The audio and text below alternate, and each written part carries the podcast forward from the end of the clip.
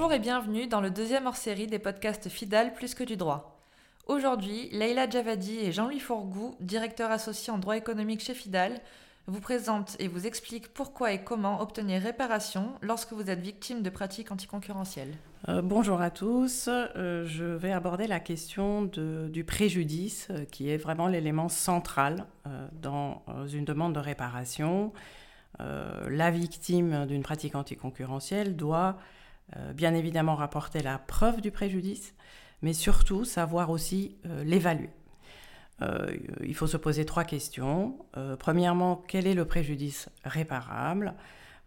Il y a un principe essentiel que les auteurs de la directive ont souhaité voir instauré, qui est le droit à une réparation intégrale du préjudice. Et aujourd'hui, notre Code de commerce prévoit un champ étendu sur la possibilité de réclamer la perte subie, le gain manqué, euh, la perte de chance et même euh, le préjudice moral peut être réparé.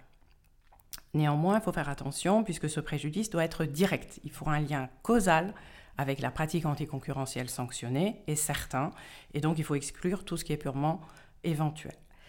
Euh, en matière d'entente entre concurrents, ce qu'on appelle les ententes horizontales, il y a une présomption légale de l'existence même du préjudice.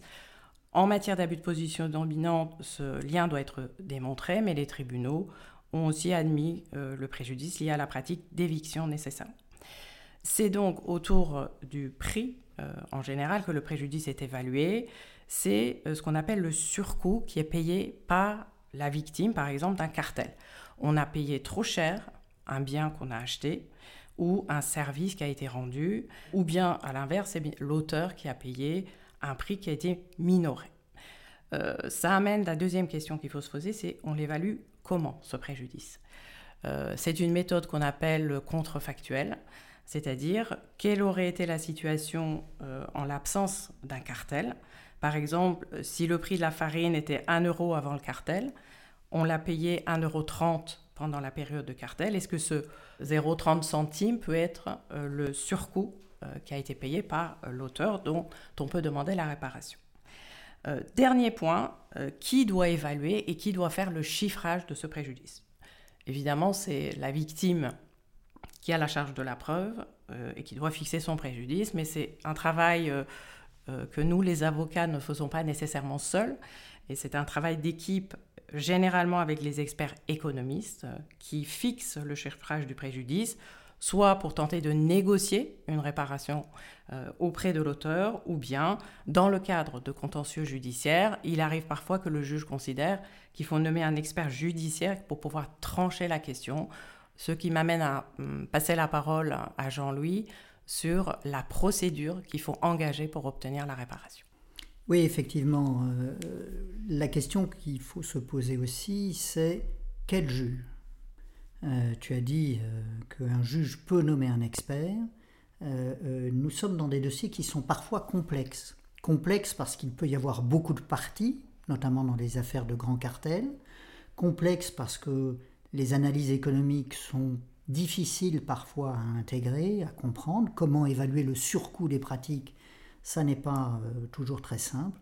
Et donc le choix qui a été fait en France, c'est de la spécialisation des juridictions il y a huit tribunaux euh, de commerce ou huit TGI qui sont spécialisés pour ces questions.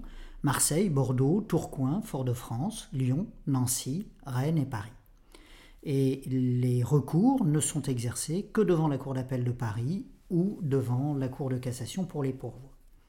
Spécialisation, ça veut dire que ces juges sont normalement plus facilement formés à ces questions, ne traitent que de ces questions et vont pouvoir euh, trancher les litiges et les débats sur les preuves, parce que la preuve est un élément parfois essentiel, déterminant euh, dans le chiffrage définitif du préjudice.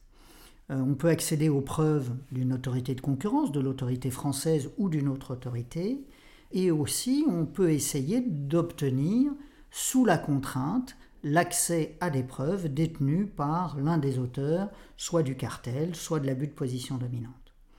Pour euh, bien construire ces dossiers de réparation de pratiques anticoncurrentielles, il faut pouvoir se préconstituer un dossier et identifier les preuves que euh, l'on devra euh, réunir.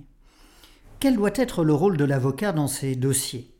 Le rôle de l'avocat, il est d'accompagner l'entreprise, victime ou auteur des pratiques.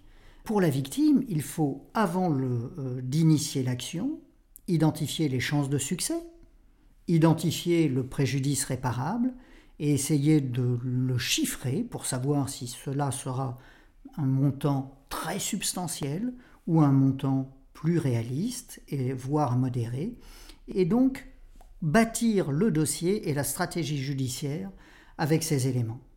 Mais aussi, le rôle de l'avocat est d'accompagner l'entreprise dans d'éventuelles négociations avec les auteurs de pratiques anticoncurrentielles, qui sont parfois assez sensibles, pour négocier un accord, car une bonne transaction vaut mieux qu'un mauvais procès, comme le dit l'adage. Merci Leïla et Jean-Louis. À bientôt pour un prochain podcast Plus que du droit.